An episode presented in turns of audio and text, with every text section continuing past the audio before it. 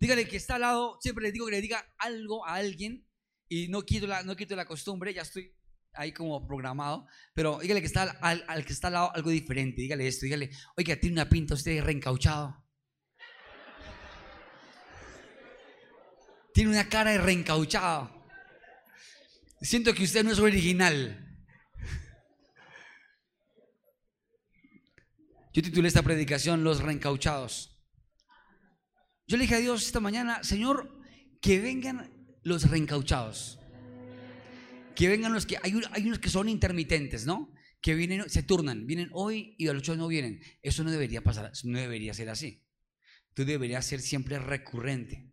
Si fuera fuego vivo recurrente, no cabríamos en este lugar. Muchos me escribieron ayer, me llamaron, me dijeron, paz, no puedo ir, voy a estar muy fiel en YouTube conectado. Yo, bueno, está bien. Pero si todos viniéramos, si fuéramos juiciosos, no cabríamos aquí. Pero le dije a Dios que los que vengan y los que están viendo por YouTube también en Facebook, que los que oigan esta predicación necesitan entender que llevan una vida reencauchada. Vamos a ir a la palabra de Dios. Dice Lucas capítulo 5, verso 37. Antes de, empezar, quiero pedirle algo a Dios. Y, quiero que usted también conmigo lo diga, lo pida. Quiero que le digan, uy, sí. Me tienes como acelerado. Eh, quiero que inclinen por un momento su rostro y le digan esto al Espíritu Santo. Díganle, Espíritu Santo, háblame. Espíritu Santo, necesito una respuesta para mis preguntas. Quiero saber por dónde andar. Quiero descubrir mi propósito. No quiero perder más el tiempo. Háblame, Señor, en el nombre de Jesús. Amén. Lucas capítulo 5, verso 37, lo leo. Dice, y nadie echa vino, verso 37, y nadie echa vino nuevo en odres viejos. De otra manera, el vino nuevo romperá los odres y se derrama. Bueno, acá se me comió un versículo que había visto antes. Normalmente pasa eso. Bueno, el vino nuevo romperá los odres y se derrama, y los odres se perderán. Mas el vino nuevo en odres nuevos se ha de echar y lo uno y lo otro se conservarán. Y ninguno que beba del añejo quiere luego el nuevo, porque dice el añejo es mejor. Amén. ¿Saben? Este, esta, esta porción, esta palabra, eh, me transporta a algo que Dios me mostraba hace dos días. Hace dos días llegué aquí a la iglesia como sobre las once y media de la noche, creo. Llegué tarde, a la iglesia hace dos días, dos noches atrás, y llegué y entré y pasó algo. Cuando entré a la iglesia sentí una, una sensación extraña que nunca la había sentido. Y justo habían como unas tres, cuatro personas que estaban organizando la iglesia, poniéndola linda, haciéndole cosas, aún pintando algunas cosas, pero pasó algo. Entré y vi la iglesia mal. Y después le pregunté a Dios que por qué. Y Dios me respondió. Pero vi la iglesia mal, vi todo feo. Es más, vi la puerta fea. Vi el sector feo. Vi los baños feos. Vi los pisos feos. Vi todo feo. Y resulta que en ese momento Dios puso carga en mi corazón, oigan esto, puso carga en mi corazón por la casa y puso celo. Y justo en bien veo eso, al siguiente día, vengo de, un tiempo de convención, al siguiente día Dios comenzó a hablarme de una manera recurrente de la iglesia. Y se paró una persona que a mí me generaba curiosidad conocer, porque siempre daban una referencia de él y hablaban de él y, mi pastor hablaba de él bastante y de pronto él lo tengo cerca, lo miro, me quedo analizándolo, le veo un outfit un poco como, como, como que no, como que no pareciera que él tuviera lo que posee por su estilo de vestir, su forma fresca de vestir, y me quedé mirándolo. Y llegó un momento a dar un taller, un seminario, dar la plenaria, dar la conferencia. Y comienza, él empieza su historia contando desde lo más bajo hasta lo más alto que Dios le ha dado. Y comienza a contar todo el proceso. Y yo vi en su bosquejo algo extraño. Yo decía, este tipo no está casi que ni mencionando la Biblia, está contando como su testimonio. Pero después desencadenó el bosquejo y lo hizo muy bien. Pero mientras contaba su testimonio y me contaba lo que estaba lo que le había su, su, proceso de vida, contaba momentos de dificultad, momentos difíciles, momentos de no aprobación, momentos de rechazo, su matrimonio difícil, su matrimonio con pruebas, viviendo cosas muy tremendas financieras. Y después de que termina su conferencia, se acerca uno de los anfitriones y le dice, ven, cuéntame una cosa. ¿Tú tienes deudas? Le preguntó a él. Y él dijo, no, no tengo deudas. Después de que nos cuenta todo el rollo de su vida, de que había vivido una vida de desierto y que estaba endeudado con todo el mundo y que tenía obligaciones financieras y que tenía una vida de dificultad, de que su matrimonio en la fase inicial fue muy difícil, cuenta que todo estaba bien. Dice, ¿tienes sede propia de la iglesia? Sí, gracias a Dios, ya la compramos. Pero se ve muy joven. Y yo, y pues nos quedamos algunos pastores mirándonos. ¿Y tiene eso? ¿Y tiene eso? Sí. Sí, gracias a Dios tengo esto. Y tiene miles de miembros en su iglesia, miles. El proceso muchas veces es difícil, pero muchas veces nosotros queremos reencaucharnos, ponernos atuendos, cosas, vestidos que no nos corresponden. Porque seguramente estamos preparados para lo que Dios tiene para nosotros. Porque seguramente Dios sí quiere darte a ti algo, pero tú necesitas aprender algo antes de. Y saben, en esto encuentro a mucha gente que infortunadamente lleva una vida parchada, una vida reencauchada. Y yo aquí tengo este verso donde habla sobre los odres nuevos y los odres viejos. ¿Qué experiencia yo tuve que vivir en, en el proceso de recibir? Primero, hacer mi corazón tierno para recibir la palabra de Dios. Yo tuve que hacerme sensible. Tuve que pedirle a Dios que quebrantara mi corazón y que me hiciera sensible, que me hiciera dómito, noble, que hiciera mi, mi vaso eh, moldeable. Justo hablábamos hace poco de vasijas de barro, ¿se acuerdan? De vasijas de barro. Tengo que hacerme así para que Dios pueda depositar en mí su perfume, su aceite, su gracia, su presencia. Porque Dios no derrama su vino sobre odres, su vino nuevo sobre odres viejos.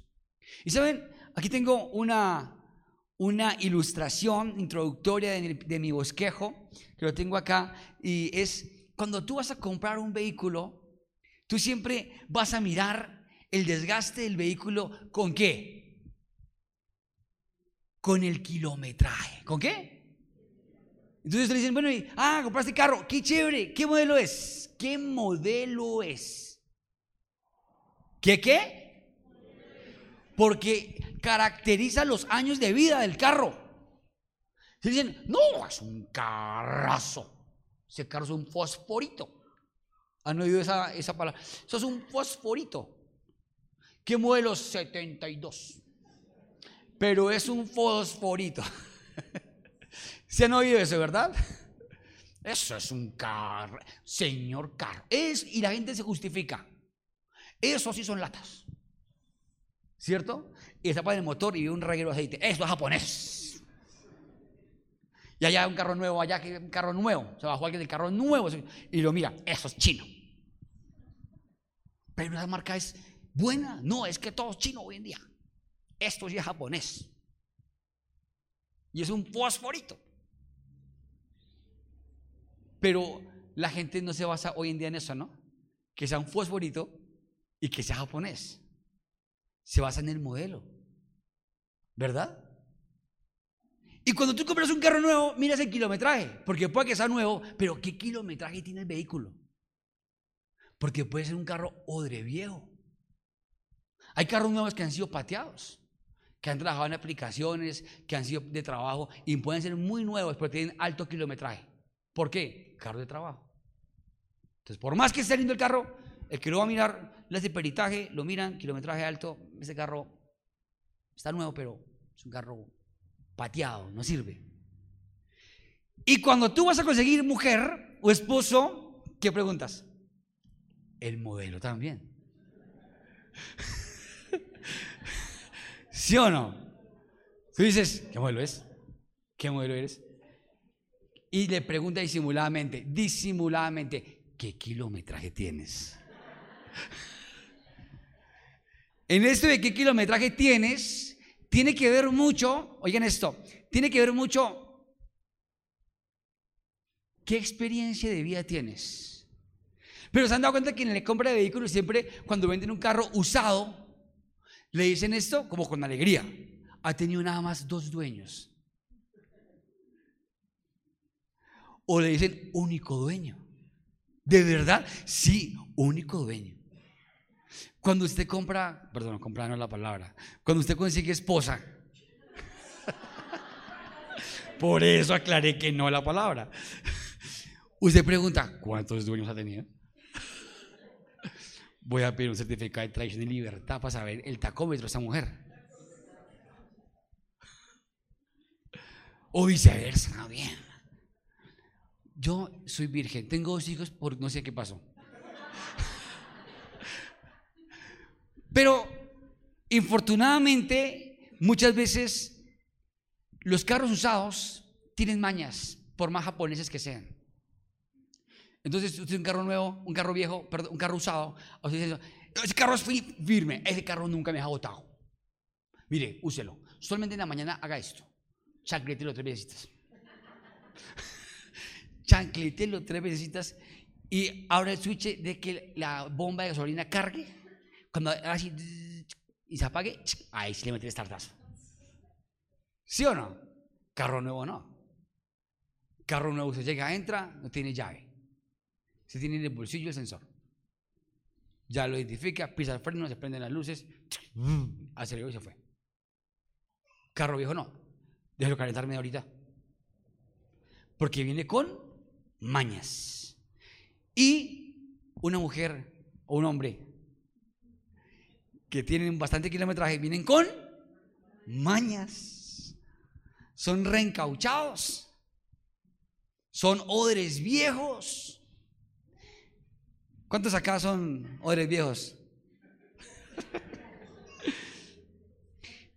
y un carro usado te puede dejar botado en cualquier momento. ¿Me están copiando? Eh, ahora, también los carros nuevos. Pero hay altas probabilidades en un carro usado que te deje botado. Y fíjense que Dios me mostraba a través de esto y a través de esta palabra que así somos nosotros, los seres humanos con Dios. Hemos vivido tacómetro, kilometraje, hemos andado, hemos tenido experiencias con Dios. Y llega un punto en que nos volvemos, ¿qué? Del que está al lado, mañoso. Dígaselo, mañoso. ¿Nos volvemos como? Mañosos. Qué rico sería, atentos, que todos fuéramos carros nuevos. Tan chévere que es oler a alguien que huela nuevo. ¿Usted ha olido a alguien que huela nuevo? Usted hace que, ¿usted huele nuevo? Y quiera usted o no, los bebés tienen un olor original, de fábrica. Huelen a rico, ¿cierto? Vi por ahí un estado de alguien, vi un estado de alguien de una mamá que tiene un hijo y puso dándole un beso a su hijo en la boca le dijo, aunque me digan que no le en la boca, que está mal, que bla, bla, bla, bla, bla, yo lo aprovecharé porque él me busca la boca y porque me inspira. Pero y yo sé que algún día cuando crezca ya no va a querer eso, le dar pena. Los hijos cuando son pequeños, recién nacidos, a uno le puede comerlos a mordiscos. ¿Se dado cuenta de eso? No? Uno los ve que se da como... Y esa, y esa tentación de todo el mundo darle un beso en la boca. ¿Sí o no? Pero ya lo ve grande, que habla grueso, barbudo. Ya usted no le inspira, le en la boca. Cuando el bebé recién nace, hace el cuerpo. ¿Huele? Casi no huele, ¿cierto? Y es como verdosito, ¿verdad? Igual que ustedes. Y saben, eso es la muestra de que indiscutiblemente nosotros vamos recogiendo en el camino de la vida experiencias. Vamos viviendo y teniendo en nuestra vida experiencias. Y las experiencias sí o sí generan un kilometraje en nuestra vida, en nuestro tacómetro. Por ejemplo, la vez que dice tu primer beso. ¿Te acuerdas? ¿Te acuerdas de tu primer beso? ¿Qué fue así?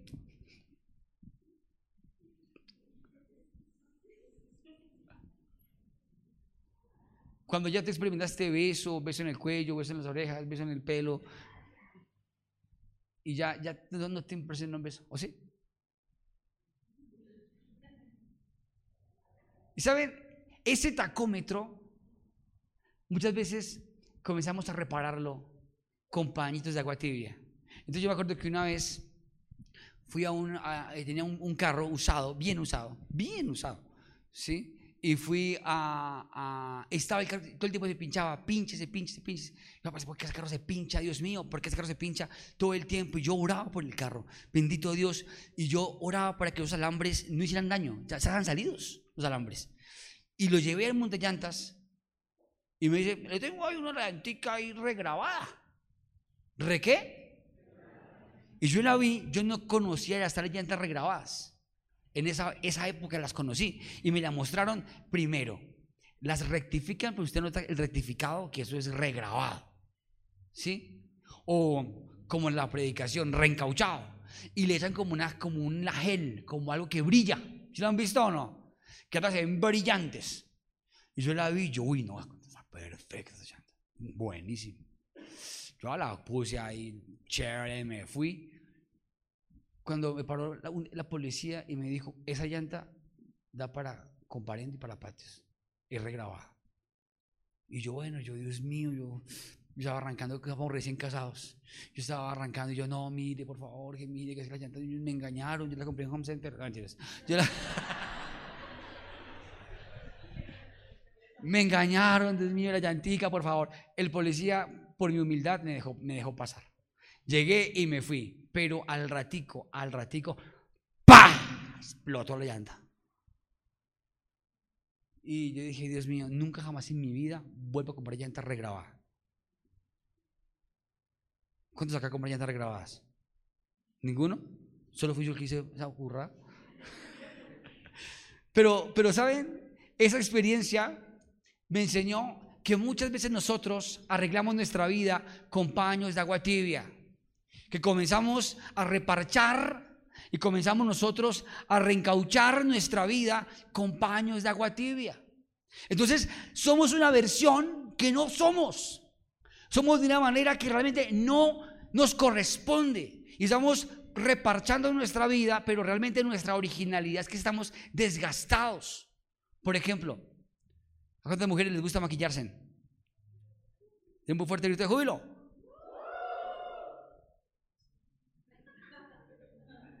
Otra vez. ¿A cuántas mujeres les gusta maquillarse? Lindo. Se ven hermosas. Genial. A mí me gusta. Las mujeres que se maquillen. A mí me gusta que se pongan lindas. Me parecen hermosas, ¿cierto? Digo, amor, arréglate. A mí me gusta. Se ven bonitas. Y un día el, equipo de, trabajo a veces llegan sin maquillar todas así. Y yo a ver como que le mando su liminal tenemos que ponernos coherentes, ¿no? Como decorosas. sí. Me parece lindo, ¿no? Pues también es linda la, belleza natural. Pero la otra más linda es la belleza qué?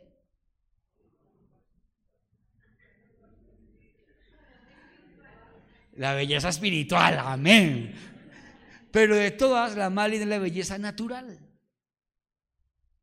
Pero a veces nos toca meternos una Judis. O sea, Seamos sinceros, no, sí, con ayudis. ¿Sí?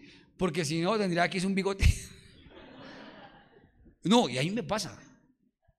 Toca ayudis. Obviamente no al barbero, que tal uno. Y estoy ahorita en el tema y no he ido y me toca ir, pero, pero uno tiene que ir. Hombres, por favor, vayan a la barbería. Miren a su esposo, a su novio, a su marido al lado, díganle, vaya a la barbería. Dígaselo, vaya a la barbería, o a su hijo al lado, vaya a la barbería, arréglese. Las mujeres también tienen que verse como lindas, pero una cosa es arreglarse bien, otra cosa es verse bien. Y el verse bien va más reflejado al corazón. ¿Me están copiando? La Biblia dice que el corazón alegre hermosea el rostro. Y la Biblia dice que nosotros somos el reflejo de lo que tenemos a través de la palabra. Porque cuando Jesús llegó a los discípulos les dijo, si ustedes permanecen en mí y yo en ustedes, llevarán fruto. ¿Llevarán qué? Fruto. Y cuando Jesús llama a los discípulos, llama a los discípulos, ellos estaban literalmente, completamente reencauchados. Era gente con problemas, uno era médico, otro era pescador, otro era cobrador de impuestos, otro era eh, medio vago, otro era una persona religiosa. Pero ninguno de ellos era una persona original, de la esencia real, no había sido repotenciado. ¿Cuándo tú te repotencias? Cuando hay un decreto que dice que tú eres repotenciado. Estos días, hace muy poco, estaba comprando una camioneta y me gustaba la camioneta, estaba ya emocionado con la compra del vehículo y me gustaba, me gustaba, estaba convencido. Cuando de pronto me dice ella como para cerrar negocio y ahí le pedí a Dios del alma, le dije de adentro, porque ya estaba casi adentro del negocio, le dije, Señor, revélame qué hago, deshace este negocio. Porque me dijo, mira, y te llevas el vehículo, un motor nuevo, y te llevas el otro motor. Y yo, ¿dos motores me llevo? ¿Cómo así? Sí, te llevas el motor nuevo que está puesto en el carro y el otro motor. Falta nada más que le, rectifiquen la, serie, el motor y todo, y ya, y lo registres en, el run y la... Y yo dije, ¿falta nada más eso? Grave. O sea, no tiene, no está el motor legalizado. Y me voy a poner yo a voltear con un motor que no es del carro, a decir que me lo legalicen. Y yo, uy, Dios, yo. Y, había una buena conversación, ya hemos hablado varias veces. Y el motor que tiene ahí pues, está a panillar, pero lo vende así, por partes. Yo llegué a llegar con un carro y con un motor atrás montado. y, no, y no sería raro, ¿no? Que de pronto de emoción cometa ese error o ese horror. Pero me quedé pensando y dije, Dios, yo no quiero eso. Yo quiero algo que, que aparezca, que diga ahí que sí es. Como que un, carro es a nombre tuyo. Que es legal, ¿verdad? Y saben, hay momentos en que se decreta en el, en el reino de los cielos quién eres tú. Entonces, si tú vienes a Dios y te potencializas, pero no te legalizas dentro del cielo, tú eres un reencauchado. No eres un verdadero power, un verdadero poder sino que eres una persona que en cualquier momento puede explotarse la rueda porque eres rectificado, no eres real. Y aquí hay muchos que están maquillados de éxito, pero no son en realidad exitosos, porque en su corazón no existe el código de éxito. ¿Me copian? Hay muchos que dicen yo soy cristiano, pero seguramente no lo es, porque los que son reconocidos directamente en la casa matriz que es del el reino de los cielos, como cristianos, dice el Señor, yo los conozco y ellos me conocen a mí, tienen intimidad conmigo, están identificados y los decreto. Salmos capítulo 12, son mis hijos. Amén. Pero los que medio se conectan con Dios de vez en cuando, que no oran, que no leen la palabra, no son reconocidos por la casa matriz como hijos de Dios son reencauchados. Entonces usted, si aquí hay algo intermitente, usted es reencauchado. Sí. Me da pena decirlo, pero si usted es intermitente, vino hoy, ocho no viene, o llevaba harto sin venir y vino justo hoy, justo vine hoy. justo. Definitivamente Dios se agarra. Tú te agarras, Señor. Pero ¿saben qué es lo bueno? Que hoy vinimos a la casa matriz a legalizarnos. Amén. Amén. Amén o no amén. Vinimos hoy a, a, volvernos odres nuevos. Porque la Biblia dice que si el odre si el vino nuevo viene sobre odres viejos, se chitea y se cristaliza el odre, ¿Saben ustedes cuál es el odre? Sí. ¿Cuántos no saben? Con tranquilidad, bata la mano. Entonces, ¿cuántos saben? Y me dicen, ¿cuántos saben? Unos cuantos, muy bien, ténganlo ahí. El odre nuevo, el odre como tal, esa cantimplora, esa caramañola, pero en cuero, que cargaban allá los, los ¿se acuerdan que iban así, sacaban como una caramañola, como un canguro así en cuero, y tenían un chupo así, y bebían agua? ¿O vino? ¿O jugo? Pero ese, esa, ese odre que es en cuero, si es viejo y le echan vino nuevo, el componente hace que se chitee el vino y se dañe. Yo quiero decirles que ocurrió algo maravilloso en las bodas de Canaán. Jesús llegó a las bodas de Canaán y estaban todos celebrando y ya estaban embriagados porque dice la Biblia que se acabó el vino. Cuando acaba el trago, ¿qué? ¿Cómo está la gente? Desesperada estaba la gente, usted en la Biblia bien, y estaba la gente desesperada porque se había acabado qué? El vino. ¿Y cómo estaba la gente? En tremenda fiesta, eran unas bodas. Era tremendo rumbón, estaban allá y me puse a mirar una historia muy articulada lo que pasó. Y sí, estaban como los bailes israelitas, los bailes de judíos, que se cogían los hombres, los hombres, con barbas así, con batos así, y tú, tú, tú, tú, tú, así, todos. ¿Y saben? Tan chévere, ¿no? Esa música la hagamos más sana, ¿verdad? ¿Se acuerdan cuando vamos a encuentro que hacemos el, trencito? Algo así. Eso es sano. Y de noche cantaremos, uh, porque es el poderoso de... Chévere. No, es chévere, es chévere, es muy rico. Pero ahora no, ahora... Pum, pum, pum, pum, pum, pum.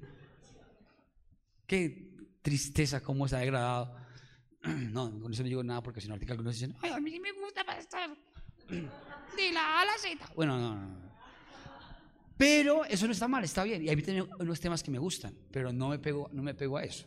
¿sí? Pero fíjese que llegó Jesús a las bodas de Canaán y estaban allá. Y todos, llegó Jesús siempre en banda, ¿no? Jesús llegó con sus discípulos todos escoltándolo, todos llegan humildes porque eran muy humildes, pero eran muy notorios. Y tenían mucho poder Jesús. Porque Jesús llegaba y eso era todo el mundo mirándolo. Ah, esa profeta, esa fue que levantó a Lázaro. Sí. Y llega todo, y se acerca María.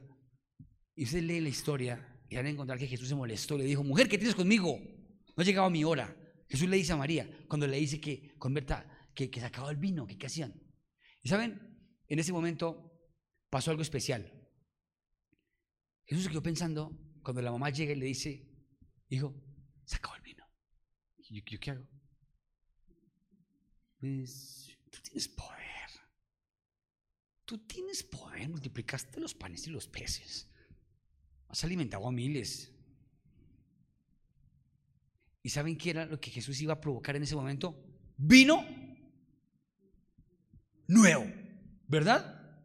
No era vino usado. Era, eh, acá está un vinito añejo de, de 400 años antes de Matusalén. No, pues eso, se leía antes de los años, ¿no? No, eso es vino nuevo, porque era recién importado, de hecho. Aguas, tinajas de aguas, tienen de aguas, de aguas. Padre, vamos a embriagar a esta mano de perdidos. Pero voy a poner el nombre de Dios en alto. Y se convirtió el agua en vino. Cuando lo probaron, la gente quedó feliz, saciada. Porque era vino qué? nuevo y venía del cielo. Y saben, en ese momento, cuando ese vino nuevo se convierte, ese, ese, vino nuevo eh, alimenta a la gente, marcó la historia. Y ocurrió algo maravilloso. Ahí hubo una oportunidad de evangelismo. Ahí quedó claro quién era Jesús. Porque Dios siempre va a traer a nuestras vidas, ¿qué? Vino, ¿qué? Nuevo. Hay iglesias que se llaman iglesia vino nuevo ministerio vino nuevo. Porque tiene un significado. Y habla Dios de que somos la vid. Nosotros somos la vid. Él es la vid. Nosotros somos los que los qué? Los pámpanos. Él es el viñedo. Jesús es vino. ¿Y qué genera el vino? ¿Alegría? Buena digestión. Embraguez. La Biblia dice en Efesios capítulo 6, no os embriaguéis con vino en el cual hay disolución, antes de llenos vosotros del Espíritu Santo, cantando entre vosotros salmos e himnos espirituales. Amén. Amén. Pero el vino tiene un significado importante y es, de felicidad, de alegría. Y Jesús llegó a darles a ellos que vino nuevo. Y la Biblia dice acá que el vino nuevo en odres viejos se chitea. Ah, me vino a mí una revelación. Y le puedo decir que me vino fue a mí directamente. Es una cosa mínima. De pronto ustedes pueda que no lo interpreten o digan, ah, qué bobada. Pero para mí fue una revelación. Para mí fue una, un rema. Atentos a esto. Vino Jesús y trajo vino nuevo. Y cuando viene el vino nuevo sobre un odre viejo, dice la Biblia que el vino nuevo que, el vino nuevo no tiene compatibilidad con el odre viejo. Entonces se chitea y se echa a perder. Resulta que Dios ha traído a fuego vivo muchas veces vino nuevo. Y Dios me lo reveló. Hijo mío, muchas veces he ido con vino nuevo a fuego vivo. Y eso fue cuando Dios me mostró, cuando yo entré aquí, que vi la iglesia así, me quedé mirándola y me dolió el corazón. Y los que estaban les dije, todos así, ¿cómo, voy? ¿Cómo quedó eso? Y yo, siéntese. Feo. nunca digo eso, nunca digo eso. Nunca, no, no, no. Siempre soy muy, ¡ay, qué chévere! Y soy el que me entusiasma con, con cada detalle. Pero no, yo vi todo feo. ¿Y saben qué entendí? Que Dios me entregó vino nuevo. Entonces que debo trabajar para que el odre se vuelva nuevo, no se reencauche. Porque la Biblia dice también hay un verso atrás, dice que un vestido nuevo, si se cose y se le pega una parte vieja, se echa a ver y se daña el nuevo para poner algo viejo. ¿Me hago entender? Cuando tú compras un carro nuevo, casi que no quieres hacerle nada. ¿Cierto? El carro nuevo, tú no quieres cambiarle nada, ni los rines, porque lo quiere original. Después de unos años de usado, ya, que tiene un rayón o algo, ya se, se, se, cansó, le mete rines, le mete vidrios, le mete una pantalla, le mete cosas. Pero normalmente el carro nuevo se quiere dejarlo quietico, porque está qué? Nuevo. Y los odres nuevos, atento, los odres nuevos, toca, los odres viejos, toca renovarlos para que el vino nuevo entre. Lo que Dios mostraba, atentos, lo que Dios me mostraba era que muchas veces a fuego vivo le ha dado vino nuevo, pero ha caído sobre odres viejos. Y cuando cae sobre, cae odres viejos, es como tú coger y meter tiner en una vasija de copor. Me pasó. Por eso lo digo. Un día yo iba a pintar algo y, aquí, aquí, aquí, qué puto tiner. Y no me duró nada y Así tal cual pasa con el vino nuevo en odres viejos. Entonces pues tú dices, ¿qué pasó? Tremenda palabra, tremendo mover profético, tremenda palabra de Dios que vino a la iglesia. ¿Y qué pasa con esa gente? Pues son odres viejos. ¿Son qué? Son odres viejos. ¿Y cuál es un odre viejo? Miren, esto, cójase duro la silla, cójase ahí duro. Me perdona, cójase duro ahí de la silla, agárrese duro. Un odre viejo se conoce porque es sabiondo y porque viene a otra iglesia. Por mí, que todos nacieran, todos hubieran nacido en fuego vivo. Pero no es así. Vienen reencauchados. No, es la verdad. Hablemos la verdad, no con mentiras. Un día me dijo un pastor, esto que es mi señor, que lo borren de YouTube y de Facebook, lo que voy a decir.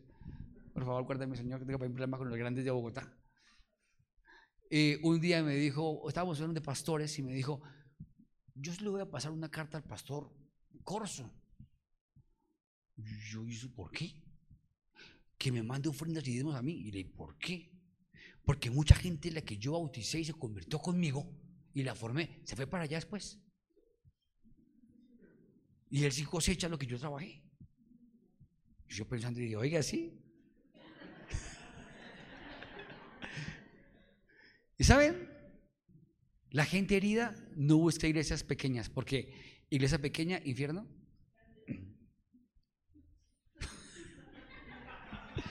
Eso no es un dicho, no, no, no. Iglesia pequeña, el infierno aquí no, no lo permitimos. Amén. Amén. Pero cuando llegan a este lugar, a una iglesia pequeña, aquí llegan a una iglesia pequeña, llegan, oigan esto, a remangarse en las mangas. Hágalo, remanguese. Porque aquí sí hay que hacer. Porque usted entra al baño y automáticamente detecta que hay mucho que hacer. Profético.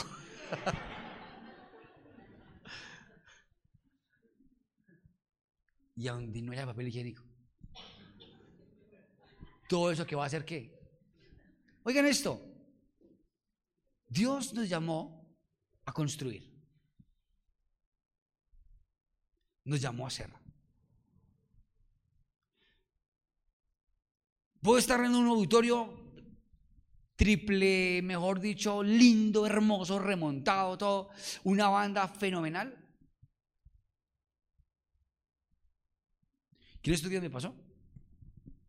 De película. Yo estaba en la zona VIP de pastores, adelante, todo high definition. Podía ver así directamente a los que predicaban y pantallas, una cosa pero loquísima. Y mientras yo veía eso, yo decía, tremendo, Dios mío, tremendo.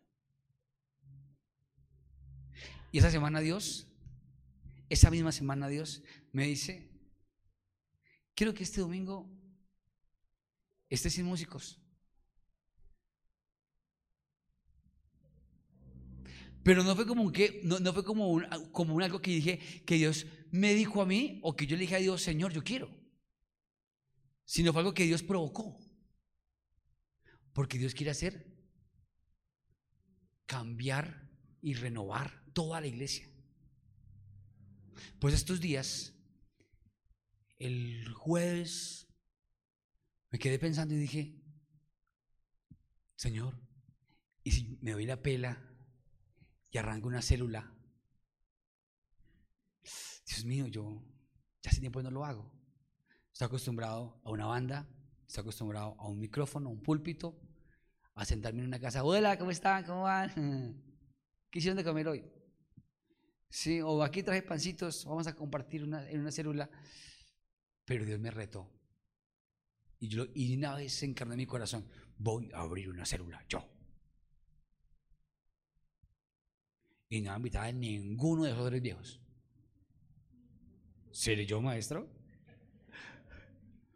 Voy a buscar gente nueva. Y en esa célula formar un equipo de líderes de ceros. Y mientras Dios me hablaba de eso, Dios comienza a transportarme. Y luego usted no está abriendo una nueva obra en Chía. Ah, tiene que arrancar de ceros, papito. Y yo, Dios, tú quieres que me vuelva odre nuevo, ¿cierto? ¿Y sabe qué es odre nuevo? Volver a salir a las calles a evangelizar volver a orar dos horas diarias. Porque a veces con una hora me conformo. A veces con 40 minutos me conformo. A veces no tengo afán y mientras me baño, oro. ¿Le ha pasado? Y la verdad. No tuvo tiempo usted y se pone la ducha y ahí, Señor, como esta agua cae sobre mí, que tu agua, Señor, sobre mi vida, lléname, Padre amado, santifícame, Señor, lávame con esta agua hasta lo más íntimo de mi ser, de mi cuerpo, Señor. Amén. Ya hice la oración del día. Pero si volvemos a hacer odres nuevos, significa que estamos dispuestos a recibir vino nuevo. Y vino nuevo tiene que ver con unción. No se trata de músicos. Se trata de unción, de adoradores. Porque es que músicos hay en todo lado. Pero adoradores no. Y Dios está buscando odres nuevos, adoradores que le adoren en espíritu y verdad. Dios es tremendo. Dios es tremendo. Te amo, Señor. ¿Por qué es tremendo Dios? Todo aterrado. Vinieron los que pensaban que nunca iban a venir. O los que de pronto no iban a venir. O que seguramente esto no era para ellos. Pero Dios los trajo a sentarse a oír esta palabra. En el video le dice, quiero depositar sobre ti vino nuevo. Pero necesito que te renueves. O si no, desperdicio mi vino sobre ti. Uy, ¿saben qué? Miren, digo de rodillas. Con temor y temblor lo digo. Dios, yo no quiero que tú desperdicies tu vino sobre mí. No quiero que lo desperdicies. Yo no quiero que Dios derrame su, su gracia, su favor sobre mí y que sea desperdiciado porque soy odre viejo. Porque soy sabiondo, porque me las sé todas. ¿Saben? Dios está buscando gente con un corazón dispuesto a soportar el vino. Dios te quiere usar. Dios te trajo a ti aquí a decirte, te quiero delegar algo diferente, te quiero llevar a otro nivel. Recuerdo un trabajo discográfico de hace muchos años que se llamaba Lluvia de Vino. Yo no lo entendía. Pero la lluvia de vino tiene que ver con una lluvia de cosas nuevas de parte de Dios para nosotros. Y cuando nosotros no estamos dispuestos a cambiar nuestra forma de pensar pasada, pues literalmente el vino nuevo es derramado. Entra y tú lo sientes. Pasa como la palabra del sembrador, ¿no? Que vino la palabra, me alegré, pero como no tenía profundidad, el sol la secó y las aves se la llevaron porque no estaba en buena tierra. Pregunta, ¿tú eres buena tierra? Analízalo. Ahora te va a decir amén si es buena tierra. ¿Tú eres buena tierra?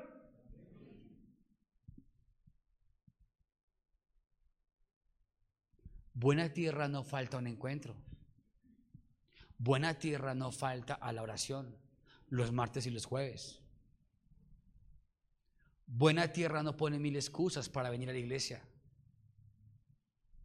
Buena tierra si le dicen que tienes que servir, lo hace con pasión y con el corazón, con la lengua afuera, pero lo hace. Porque es buena tierra en donde Dios planta su semilla y su semilla produce fruto. ¿Me copian?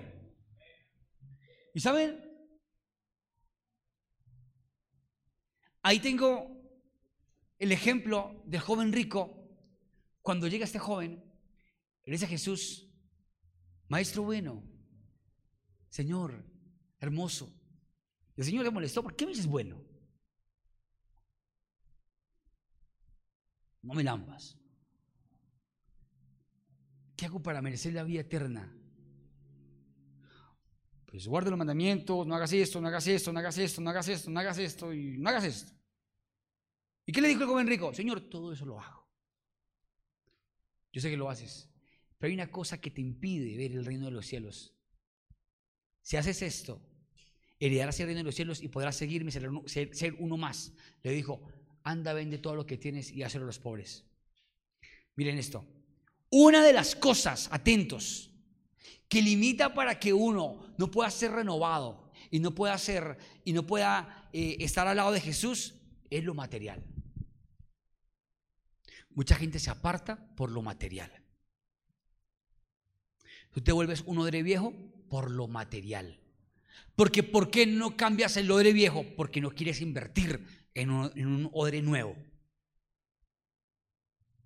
Pastor, yo quisiera volver a soñar volver a creer. Ya no creo en usted. Invierta en su, en su fe. Congréguese, vaya a la iglesia, vaya a un encuentro, persevere en la visión. ¿Me copian? Esfuérzate. Y sabes, vas a ver literalmente cómo esa inversión que tú haces de oración, de horas, de doblegarte, de dinero también, va a ser que cuando te des cuenta, te volviste, invertiste en ti y te volviste un odre nuevo. El joven rico, al contrario, se quedó pensando y se fue. Y cuando el joven rico se va, Jesús dice, de cierto, de cierto os digo que es más fácil que un camello entre por el hueco de una aguja que, que, entre un, que entre un rico al reino de los cielos. Y el hueco de la aguja, por la entrada de Belén, era una puerta angosta, pequeña, que se llamaba la aguja, y era el hueco de la aguja. Allí entraban los mercaderes, ya pasadas las horas, tarde, y cuando llegaban tarde, eran las puertas principales, tenían que entrar por ahí. Para que entraran por ahí, tenían que agachar al camello, porque tenía ahí sus jorobas, tenían que agacharlo bien, bien, bien, bien, y sufrían mucho. Y a veces venían 10, 20, 30, 40 camellos, pues tocaba subir una fila tenaz. Y aparte la fila, comenzar a descargar todo, meter la carga y después agachar al camello y meter casi de rodillas y que se raspara las rodillas el camello para que entrara. Porque tenía jorobas. Eso tiene que ver con que muchas veces nos cuesta humillarnos para poder ser transformados. Un odre nuevo, un odre viejo para ser cambiado, tiene que humillarse. Tiene que dejar su ego, su yo, su apariencia, su soberbia y decir, Dios me quiere volver nuevo odre nuevo, dispuesto a recibir lo nuevo. ¿Saben? Por eso la Biblia dice que los postreros serán qué? ¿Serán qué? Primeros. ¿Por qué? Y por, porque esa, esa, esa, parábola, resulta que Jesús da una parábola en donde un, un, un, señor, un patrón, encuentra a un, a un jornalero, lo contrata a una hora, y va caminando y contrata a otro a otra hora y va caminando y contrata a otro a otra hora. Y ya faltando dos horitas para que se acabara la jornada, vio a uno ahí como sin hacer nada, le dijo, ¿qué estás haciendo? Nada, ¿quieres trabajar? Ya son las cuatro de la tarde. Sí, señor, sí, hágale, dos horitas trabaje, hágale. Lo contrató y cuando llamó a pagarle, le pagó al que trabajó todo el día, digamos así, 50 mil pesos, el que entró a las 10, 50 mil pesos, el que entró a las 12, 50 mil pesos. Traje todo el día. Y el último que entró a las 4 y trabajó dos horas, toma tus 50 mil pesos. Y la enseñanza es que los postreros serán primeros. Y tiene que ver que siempre cuando nos vemos odres viejos, creemos que porque llevamos harto tiempo en la iglesia somos fuertes. Y seguramente no. Estamos a punto de cristalizarnos y de ser mente reprobada porque somos odres viejos. ¿Saben? Llevar hartos años de cristiano no es un orgullo. No es un orgullo nacer en una cuna cristiana.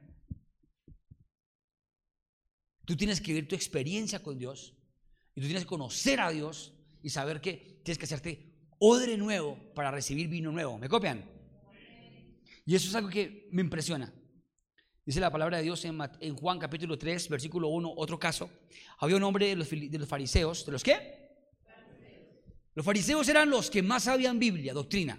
Había un hombre de los fariseos que se llamaba Nicodemo, un principal entre los judíos. Este vino a Jesús de noche y le dijo, Rabí, Sabemos que has venido de Dios como maestro, porque nadie puede hacer estas señales que tú haces si no está Dios con él. Fíjense cómo llegan a Jesús, ¿no?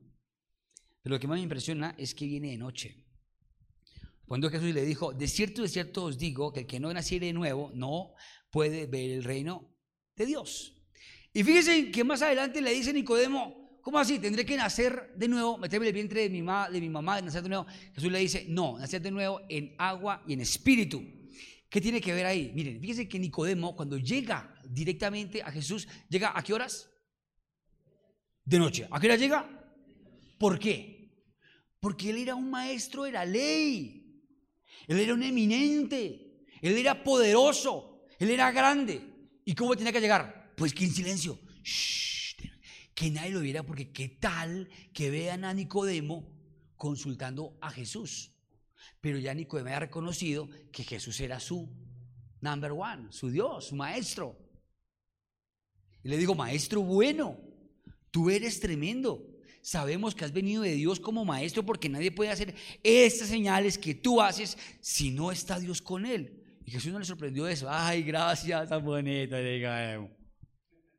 Usted ve hoy día que, y fíjense que eso nos pasa a nosotros, ¿no? A los seres humanos. Que nos digan elogios nos llena de orgullo, ¿verdad? ¿Les pasa o no? Nos llena como de, ah, tan chévere.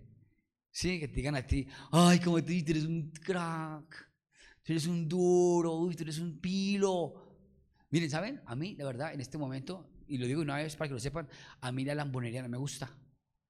Es más, le tengo miedo a los lambones. Yo tengo miedo a ellos. Entre más lambo, más hipócrita. No significa que no pueda decir cosas bonitas, ¿no? Sí, puede decirlas, pero con sinceridad y sin tanta vaina.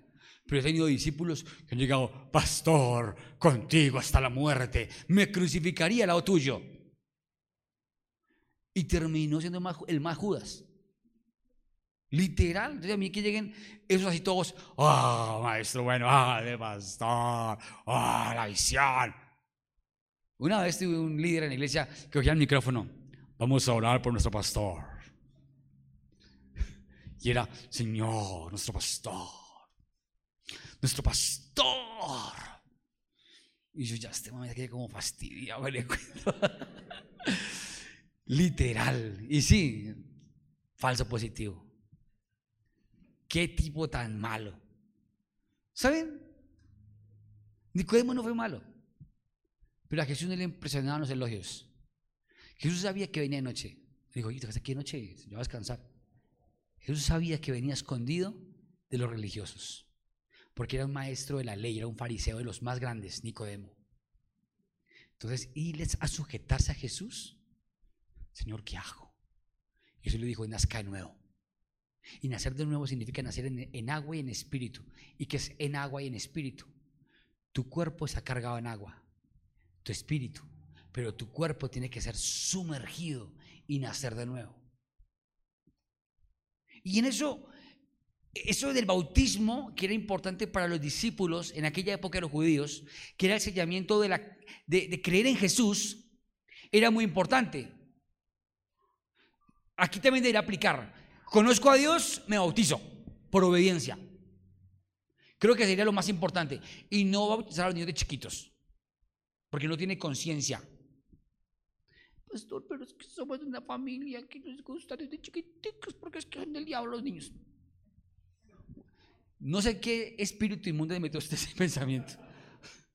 Esa estupidez. Pero literal, los niños son inocentes. Por eso él dijo, dejen que ellos vengan a mí, porque ellos son salvos. De ellos es el reino de los cielos. O sea, ¿ellos son qué? Marcos es salvo. Esos que ustedes ven por ahí como terremoticos, Marcos, mi hijo, armando ahí el desorden. Y por ahí uno, Martín, Ian y otros más por ahí. Se tiempo ahí corriendo haciendo pilatunas. Digo, hijo del Señor Altísimo. Esos son salvos. Esos son salvos. Y Jesús lo dijo y lo reiteró. De ellos es el reino de los cielos. De que vengan a mí. Pero ustedes no. A ustedes, a ellos les dijo, a los otros les dijo, hipócritas. Sepulcros qué? blanqueados. Uy, yo hace harto que hago una aplicación de sepulcros blanqueados. ¿La puedo dar? Sí. Sepulcros blanqueados. Mira que está la dígale sepulcro blanqueado. ¿Y qué es? ¿Y qué es un sepulcro blanqueado? Vaya usted y hace un paseo ahí por la 80 saliendo a Jardín del Recuerdo o Jardín de la Paz. ¿sí? En donde usted descansa por la eternidad. Y usted entra y encuentra esos jardines lindos.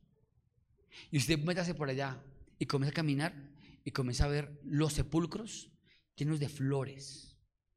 Lindos, los epitafios, las lápidas ahí, hermosas, en, mar, en, en mármol así tallado. Aquí nació una mujer que lo, dio todo un hombre que lo dio todo. Y cuentan lo más bonito de la... Murió tal año. Y uno, hace cuentas. Yo a veces me puedo mirar. No, me gusta ir al cementerio. Sí, ni ya murieron familiares míos y Dios los tenga con él. Yo lo creo y lo declaro, pero pues yo no voy a ir allá a, un cuerpo descompuesto. Sí, pero llegar allá, aquí está de todo un poquito, ¿no? Y llegar allá, yo miraba, nació en 1956, murió en 1900. Se ve lindo, ¿verdad? Y por dentro, ¿cómo está? saquen a mi papá, sáquenlo. Muy trágico este ejemplo, ¿no? Sáquenlo. Saquen a mi exnovia. Menos trágico.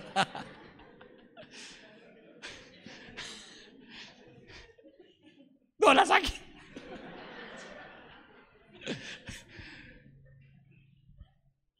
Y cuando sacan ese cuerpo, se que ve. ¡Entierra la vaina! Porque afuera se ve lindo, pero adentro ¿cómo está?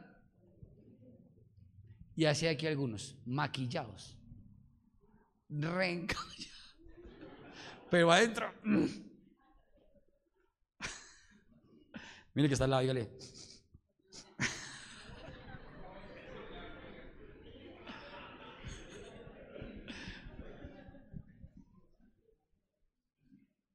¿Saben?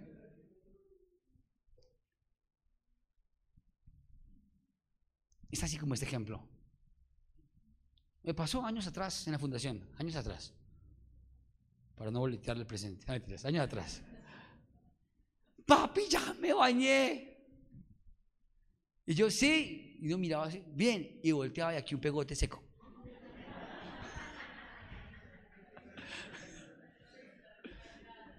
O sea que el agua no le cayó por atrás.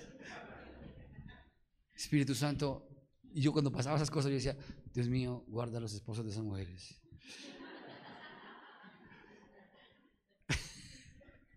pasado, pasado. Pero pasa también en su casa, no se ría. De verdad. O no pasa en su casa. ¿Saben? Aún el día que descanso y que me quedo en la casa, no perdono el baño. Me gusta.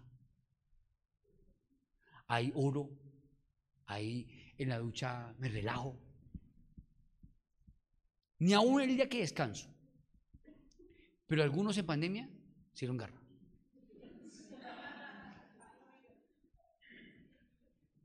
Les dio un virus de otra cosa.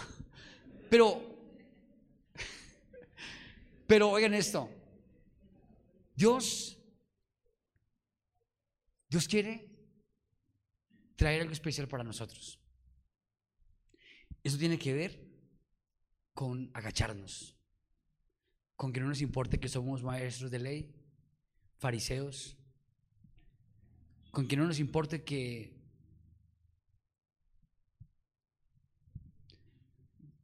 con que no nos importe que que tenemos títulos. Mira esto. Nicodemo tuvo que vencer sus títulos para ser renovado y nacer de nuevo. ¿Te digo algo? Los talentos dañan el corazón. Hay gente que entra a la universidad. Hay gente que entra a la universidad y se les crece el ego. ¿Lo han visto o no? Perdón, le digo, qué estupidez. Qué estupidez eso. Qué bobada eso. No, no le digo. Eh, estuve en un seminario, en diplomado. Ay, cállate.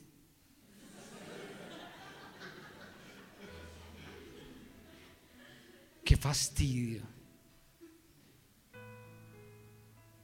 Por eso la Biblia dice que de lo vil y menospreciado Dios levanta un poco de ñeros para avergonzar a los sabios. Amén.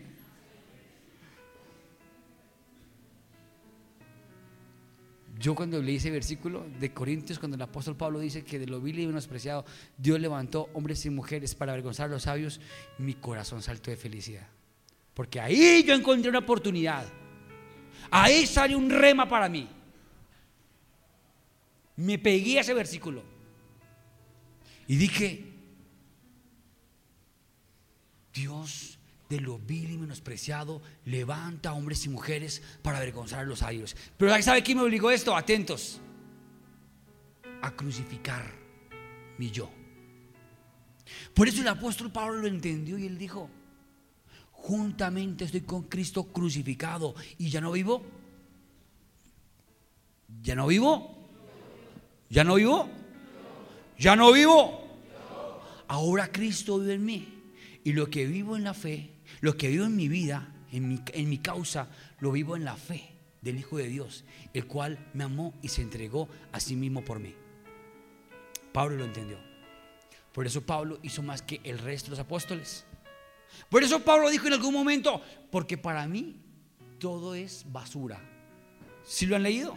Él dijo, tengo todo por basura a causa del conocimiento de Cristo. Tremendo, ¿no? Y dijo otra, para mí el vivir es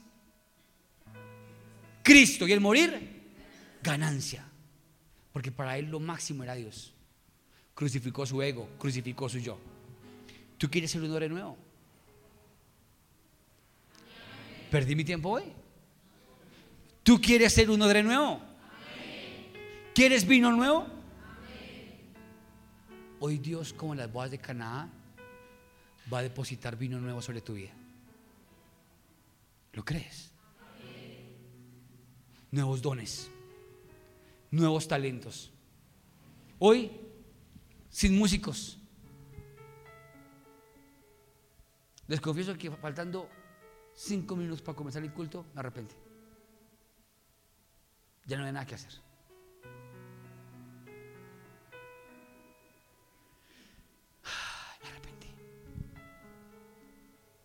Y fui a esa habitación de allá y miré al cielo un momentico chiquitico ahí, de, de milésimas de segundo. Dios, ayúdame. Pero lo hice al fondo del corazón, ayúdame, por favor.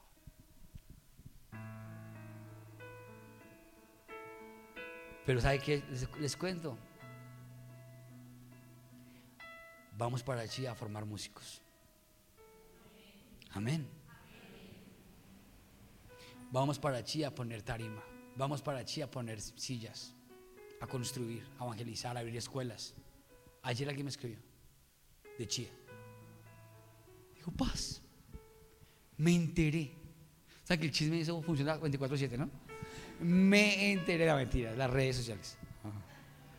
Me enteré que van a abrir sede en Chía. ¿Es verdad? Yo decía, qué felicidad, estoy feliz por eso. Otra me dijo, tengo mucha gente. Estoy feliz. Voy a llevar mucha gente a Chía. Otro aquí me dijo, pastor, yo tomo la decisión de ir para Chía. Ya los domingos aquí no vuelvo. Le dije, apártate aquí están. Pero ¿saben? Dios necesita poner vino nuevo en nosotros para construir. Para la empresa que vas a levantar, necesitas vino nuevo, pensamientos nuevos. Amén. La mujer samaritana había tenido cinco maridos. Y Jesús se le puso el escáner de una.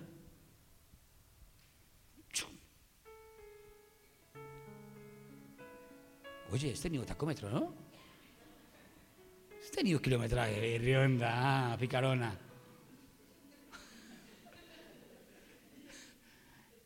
Señor, perdón, tranquila, te voy a beber del agua de vida, del vino nuevo. Porque acuérdense que el vino nuevo fue primero agua, boas de Canaán, ¿se acuerdan? Esa agua le dijo, jamás tendrá sed. Y ella quedó tan saciada que salió corriendo y trajo a su familia. Y todos los judíos, son samaritanos. Aquí todos tienen derecho al vino nuevo. Solamente que tengan un corazón ¿qué? Nuevo y dispuesto. Amén.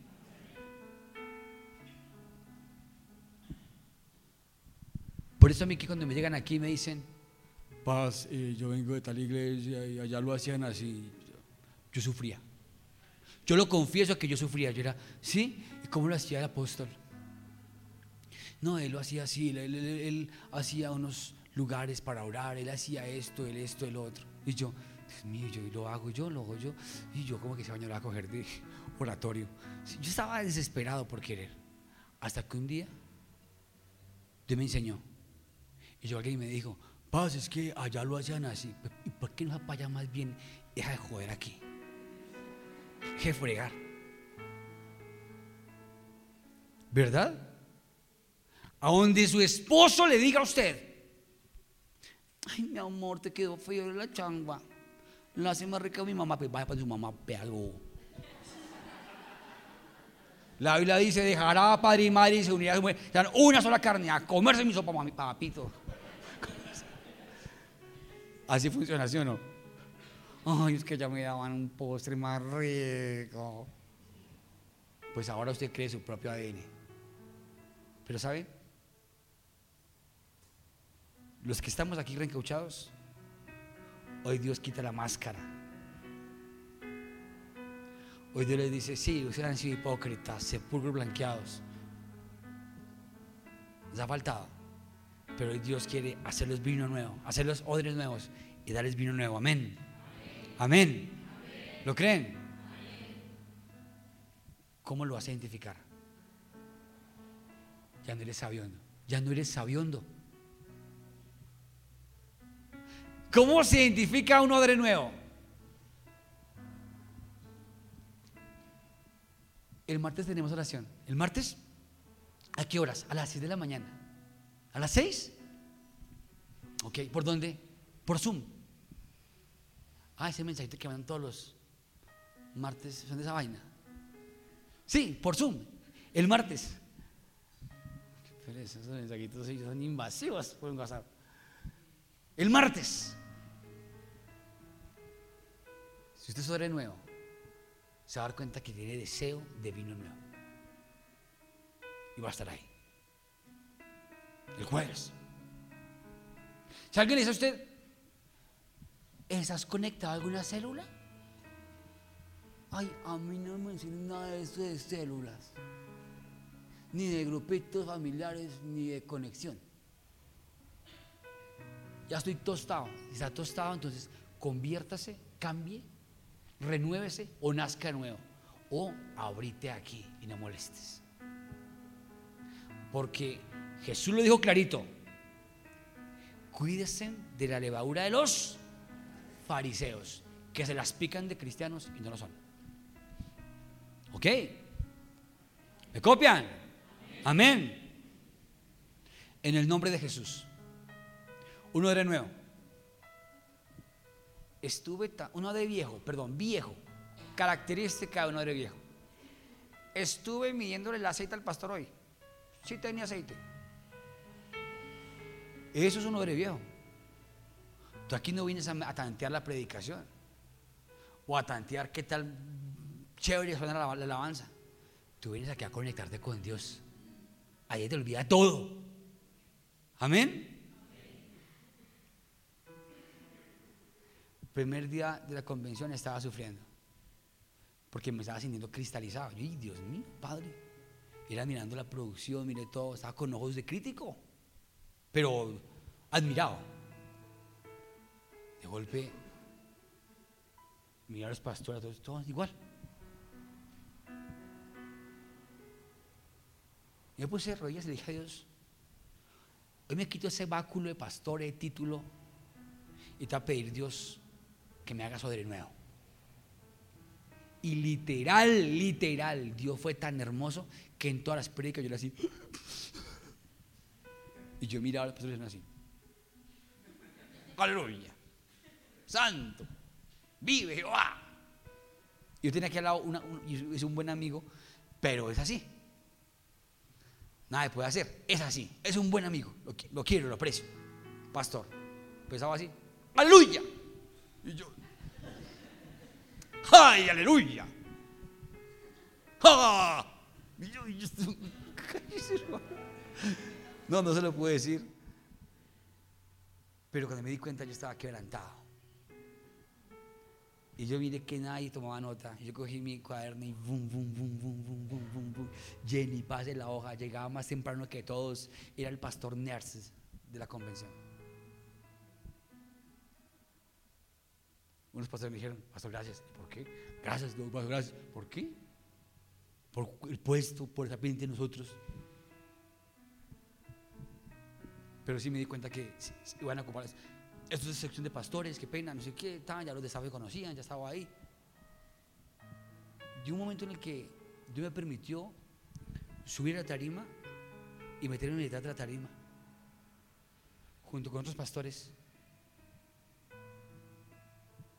a conocer al jefe de Pluma Blanca de la visión y a hablar en desayuno. En este momento viene una palabra que Dios me dijo hace muchos años. ¿Has visto un hombre solícito en su trabajo? Pues delante de los reyes estará.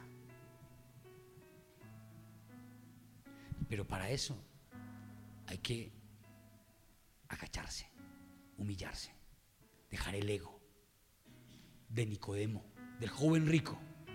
Tus títulos aquí no importan. Tu carro no importa. Tu empresa no importa. Quien importa aquí se llama Jesús. Amén. Él sí te puede sanar. Tus riquezas no te sanan ni te salvan, pero Dios sí te puede sanar de la enfermedad. Amén o no amén. Dios sí puede restaurar tu familia. ¿Lo crees? Es tu decisión. ¿Quieres vino nuevo? Tienes que ser odre nuevo. Y es necesario que dejes de pensar en lo de atrás. Cuando yo recién me convertí, le entregué mi vida a Dios, yo admiraba cada quien decía, llevo 25 años en el Evangelio. Yo, 25 años con Cristo, que no te esté mal. Titán, poderoso. Era re religioso. Era fanático. Un odre nuevo no juzga. Un odre nuevo no es chismoso. Un odre nuevo no critica. Un odre nuevo no habla de la visión, no habla de la iglesia. Un odre viejo que viene de otras iglesias le pasa con facilidad eso. Es más, le hace agua la boca. Yo estoy orando por el pastor. ¿Por qué? Es que le falta aceitico. Le falta comunción. Un odre nuevo, ¿qué hace? Ve con otros ojos, ora y se vuelve un apoyo. Construye. ¿Tú eres odre viejo o eres nuevo?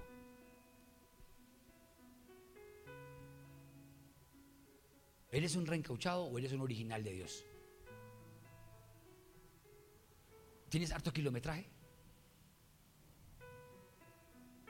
Pastor, ya no siento nada. Odre viejo. Ya no siento nada. Le perdí pasión al servicio a Dios. Le perdí pasión a cantar, le perdí pasión a servir en el altar, le perdí pasión a liderar, a dirigir. Te quemaron, te hirieron, te maltrataron.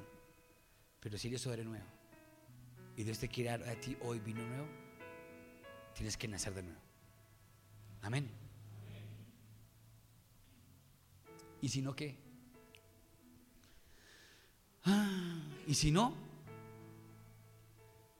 La bendición, el vino nuevo que entra en tu vida se va a ir por un, por un roto. Y nunca vas a experimentar en tu vida el avivamiento. Y si no experimentas en tu vida el avivamiento, la presencia de Dios, el Espíritu Santo, si no vives el Espíritu de Dios en tu vida y te secas, estás muy próximo a ser mente reprobada y no ser salvo de los predestinados para la condenación. Dios guárdanos, amén. Amén o no amén. Pero esto de la salvación y la vida eterna es muy serio. Por eso yo quiero ser vino nuevo y quiero ser odre nuevo. ¿Cuántos quieren ser odre nuevos hoy? ¿Cuántos quieren renovarse? Vamos a ponernos en pie.